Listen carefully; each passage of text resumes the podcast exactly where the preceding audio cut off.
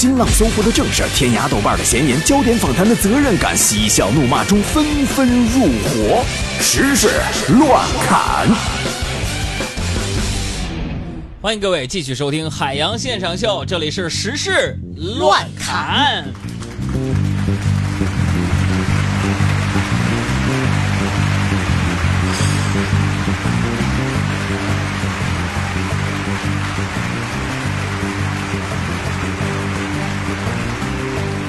呃，也欢迎大家伙儿啊，在收听节目的同时呢，今天参与到我们经典的互动啊，晒晒你收听节目时的笑脸过来。嗯，公众微信账号三个字儿“海洋说”，欢迎大家的关注。阳光的阳，说话的说，说新闻。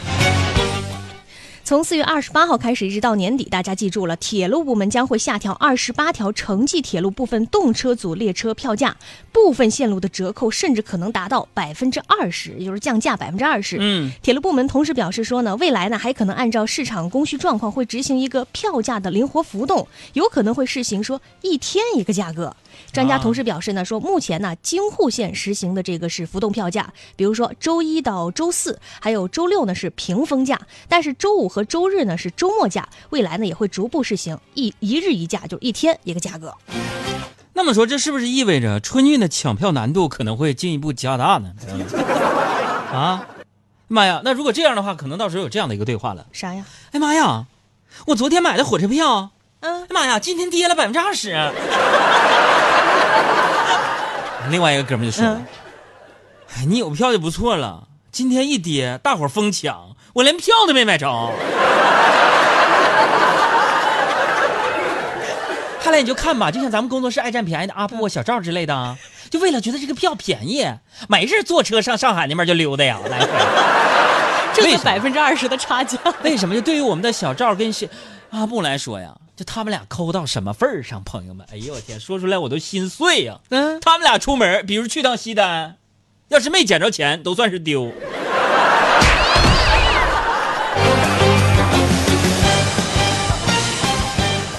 还是路上的这个事儿啊，说二零一八一季度中国主要城市交通分析报告呢发布了。嗯这个报告显示，北京等一线城市的拥堵排名呢开始出现了不同程度的降低，就是好点儿了。对，没那么堵了。但是报告呢也公布了说最新中国赌城排行榜前十位依次是银川、济南、洛阳、北京、呼和浩特、赣州、合肥、哈尔滨、茂名和汕头。哎呦哎呦，北京才排第四啊！对，原来想着北京就特别堵，肯定得名列前茅。我觉得我骄傲啊！你叫啥呀？我觉得这个北京排在第四，这个不是排在最前，跟我有一一定的关系，你有啥？有我的一份功劳，啥呀？就是没买车的功劳，我没法添堵，我没有添堵，是不是啊？感恩的心，感谢有你。不用谢。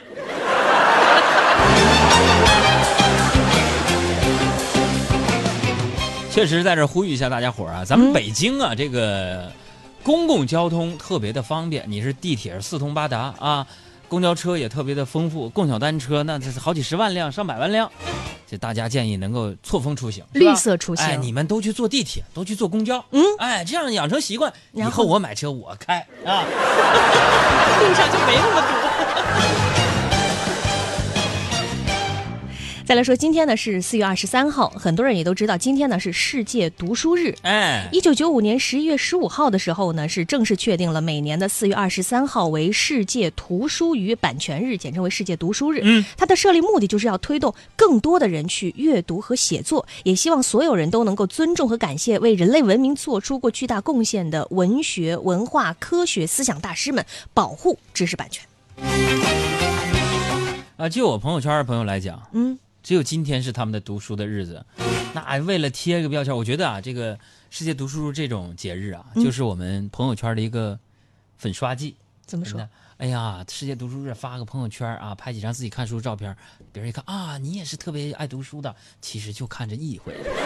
哎，我身边你们杨嫂啊、小胡他们啊，我、天哪，他们是典型那种叫啥呢？读书五分钟，嗯，刷手机两小时。我真的真的啊，朋友们，最近呢，我也在给一些那个，比如说广院呢去上课啊，也给全国的这播音员主持人呢上课。嗯我就有这样一个观点，就是我们能不能放下手机一段时间，来深度阅读一下？大家没有发现吗？自从有了微博、朋友圈之后，你会发现超过一百四十个字儿，或者超过一个长篇的一个东西不会写了。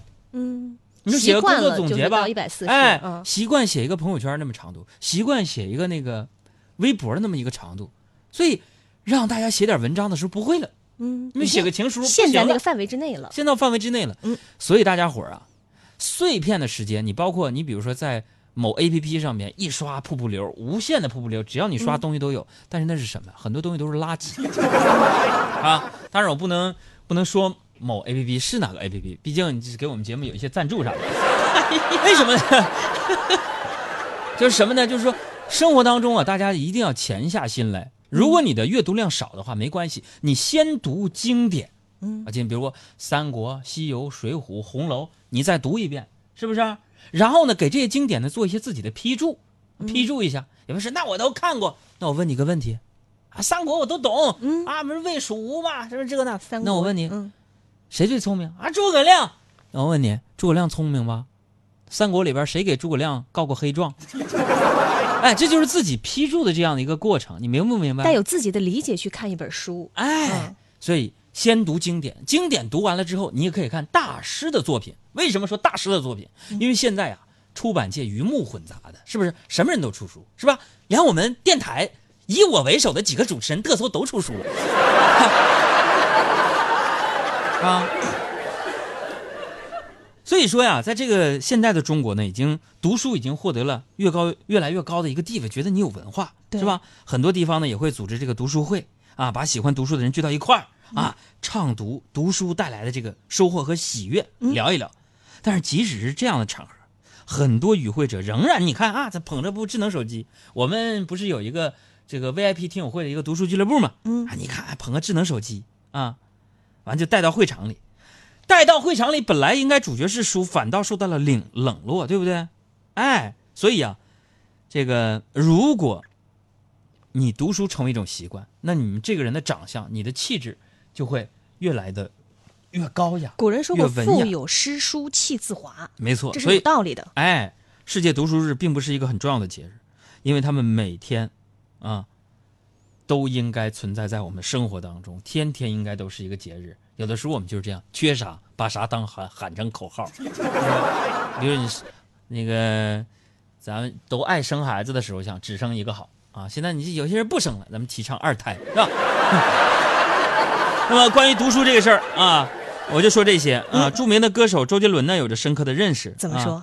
你看十几年前，周杰伦就唱说：“为你翘课的那一天，花落的那一天，教室的那一间，我怎么看不见？”嗯，是吧？十几年前，不好好现在唱的是什么？嗯，高中三年，我为什么为什么不好好读书？为你翘课的那一天，快乐的那一天，教室的那一间，我怎么看不见？到底高中三年，我为什么为什么不好好读书？好，下半时段我们的有奖互动啊，我们的有奖互动就是说一说你最近读完的一本书是哪本书，最近一次拿起纸质的书阅读是什么时候？我们要送出的首都电影院的电影兑换券，还有我们海洋思想会的收听资格。来，接着说新闻啊。记者呢，在很多个电话销售群中有了个这样的个惊人发现，很多人现在都爱点外卖，对吧？啊外卖对。但是你知不知道有卖家专门出售外卖订餐客户的信息？还有这事儿，比如说，包括你的电话、嗯。姓名、订餐地址在内，每条信息的售价不到一毛钱，啊。甚至还有网络运营公司会借助软件去搜集用户的订餐信息，打包之后倒卖给电话销售公司，确实挺狠恨的这种人。啊，嗯应该抓起来坐牢。又是信息泄露的事情。嗯，可能啊，有一些朋友啊，已经对我们的自己的个人信息泄露已经习以为常了。太多了。因为这些年呢，出现过什么邮箱泄露啊、手机号泄露等等一系列个人信息安全问题。但这一次的外卖信息，其实呢，要比之前所有的信息泄露啊更可怕。为啥呀？因为它不仅仅因为这样，就是信息包含了我的，比如说联系方式、家庭住址等内容。危害最可怕的是，拥有了这样的大数据的犯罪分子，他们可以轻松的啊，通过你点外卖的方式判断你是不是个胖子。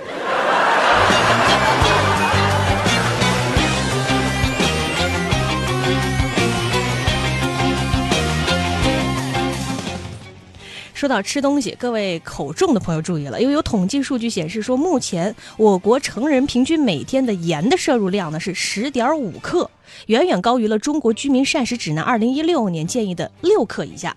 研究说了，减少食盐的摄入呢，有明确的降血压的效果。每人每天如果减少六克盐的话，高血压患病率将会下降七个百分点，甚至还可以减少百分之二十四的脑卒中和百分之十八的冠心病。嗯，所以说盐的摄入量呢，会带来很多的隐患。如果高的话，了，吃多多了盐，嗯。啊。不过呢，从另一方面可以安慰一下自己，可以说就是我们的盐呢、盐颜值高啊。你知道吗？就是说这个有时候为什么脑血栓在这个东北的时候会变成一个发病率比较高的，就是因为东北人吃饭像我们口重，嗯，放很吃饭呢多盐，呃放盐比较多，另外愿意吃咸菜、嗯啊。你比如早上起来喝粥，吃点咸菜。但其实我觉得那种可好吃了。对呀、那你看这广东也是受影响了，然后没事儿腌点这个，你知道东北啊腌那个用一个酱缸腌咸菜、特别好吃，小黄瓜、小辣椒酸椒，菜是吧？不是那是酸菜嗯，啊，酸菜吃多也不好，那也也是腌有一些化学物质在里边啊。就是腌那个小咸菜啊，吃多了，但是大家确实应该是低盐低油，最好别放味精的生活方式。我现在就是做饭从来不放味精，我家已经十几年做饭不放味精了。那你这得多难吃啊！嗯，那我们科学家团队五百多名厨子经过仔细研究啊，就分析就发现说，为什么有的人做饭总是偏咸呢？嗯，现在给我们公众账号回复关键词“口渴”两个字儿，你来看一看，告诉你答案。那我们的保安队长呢，对此也表示认同啊，他说行走江湖靠的就是。行走江湖就靠一个剑字，生活分文好歹还有一点颜值。手表大概一翻，一再来都问要塞，处处不拦这蛇，但是也不烦。地狱是说的那不费力？先辈指出为名，明着按照为例，方便令人慰藉。谢谢每天才到分家，天天都往那定，是非都往那清。有种来到时代三角九流云集。让我们的公众账号回复“口渴”两个字，你来看一下啊，原因到底是什么？为啥你做饭总是咸呢？哎，我们来看看下面的新闻。说有一位这样的男士，因为总在家里啊被媳妇儿骂说你总是不做饭，于是他痛下决心，花八年时间研发出了一个智能炒菜机。说这个智能炒菜机做一个菜平均大约三到四分钟，并且支持全自动清洗。目前呢只租不卖，每台机器收取一万元的押金。智能炒菜机缓解家庭矛盾。呃，各位男士啊，如果你们认为家里有个这样的机器，感觉以后啊开饭就很容易了，智能炒菜机嘛，太幼稚了。嗯，媳妇儿在家不想做饭，是这样吗？我告诉你，嗯，媳妇儿在家不想做的是买菜、洗菜、切菜的准备活动，不是翻炒那个过程，明白不？这个说到这个夫妻啊，情侣谈恋爱呢，难免会发生争执。最近有一个九四年阿里云的算法工程师叫小邓，他就发明了一款叫做“夫妻吵架神器”。这个小邓说了，因为平吵架神器？对，因为他说他自己平时啊跟女朋友吵争吵啊特别多，每次吵完架之后呢就会后悔，有的时候呢是后悔自己说错了，有的时候呢是后悔自己没有发挥好。于是啊他就想到了发明一款神器，把吵架过程通过语音转文字记录下来，事后呢还可以进行一个吵架复盘。嗯，所以就是说，以后吵架要先准备好外接设备，喊开始，然后俩人再吵，对吧？嗯，我觉得这不是吵架神器，这是分手神器啊！来来来，给你一个老邓的正确示范模板，来，娘娘恕罪，我态度绝对 OK。这是吵完架之后男人该做的事儿。我遥控器，没事儿，好舒服。我就是最帅，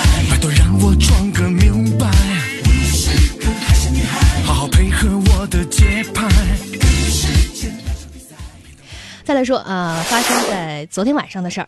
昨天晚上呢是北京电影节闭幕式，这个闭幕式结束之后呢，黄渤在社交媒体呢向佟丽娅道歉了。因为啊，在这个闭幕式的晚会上，黄渤把佟丽娅的名字给念错了。黄渤说：“能力有限，压力山大。”上台前还开玩笑说：“别像上一次一样再说错了。”默默的把所有名字又念叨了一遍，结果果真把佟丽娅的名字念成了佟雅丽。黄渤致歉之后呢，佟丽娅是第一时间留言安慰说：“博哥，你别紧张，你只是叫出了我的曾用名，就是怕压力压力大才改的。人非圣贤，孰能无过，对不对？嗯这里边我们也挺一下博哥啊，没有意见吗？不过这个佟丽娅这个高情商呢，回应也非常的厉害，是吧？嗯都说这个黄渤曾经被评为是一部行走的情商教科书啊，幽默只是为了化解尴尬，真正的高情商呢，就是不让人感到尴尬。最重要的是，就是说爱开玩笑，但是懂得适可而止，明白吧？学习一下。再来说啊，范冰冰啊，最近呢说在她的这个呃自己空间呢分享护发心得说，即使是有的时候自己头发布满了发胶，也可以喷点精华素，挨到第二天才洗头。甚至呢，她还对自己的这个行为做出了一个呃逻辑性解释，说头皮也是皮肤，每天洗本身的油脂都洗掉，抵抗力会变差。我啊就属于头皮不爱出油那种，有的时候一星期才洗一次头。大家听听就行了。现实是这样的，就范冰冰不洗头她也美，那普通人不洗头那就是邋遢，别信她。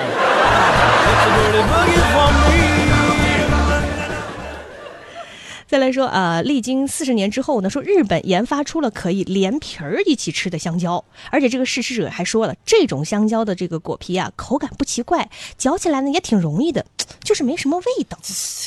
日本人你们就闲的，没事儿干了吗？啊？咋了？你这项新的研发成果简直毁了香蕉这种水果最大的优势，就是不用洗皮儿啊！你这就意味着以后吃香蕉我们得洗皮儿了，那我不如吃橘子去呢。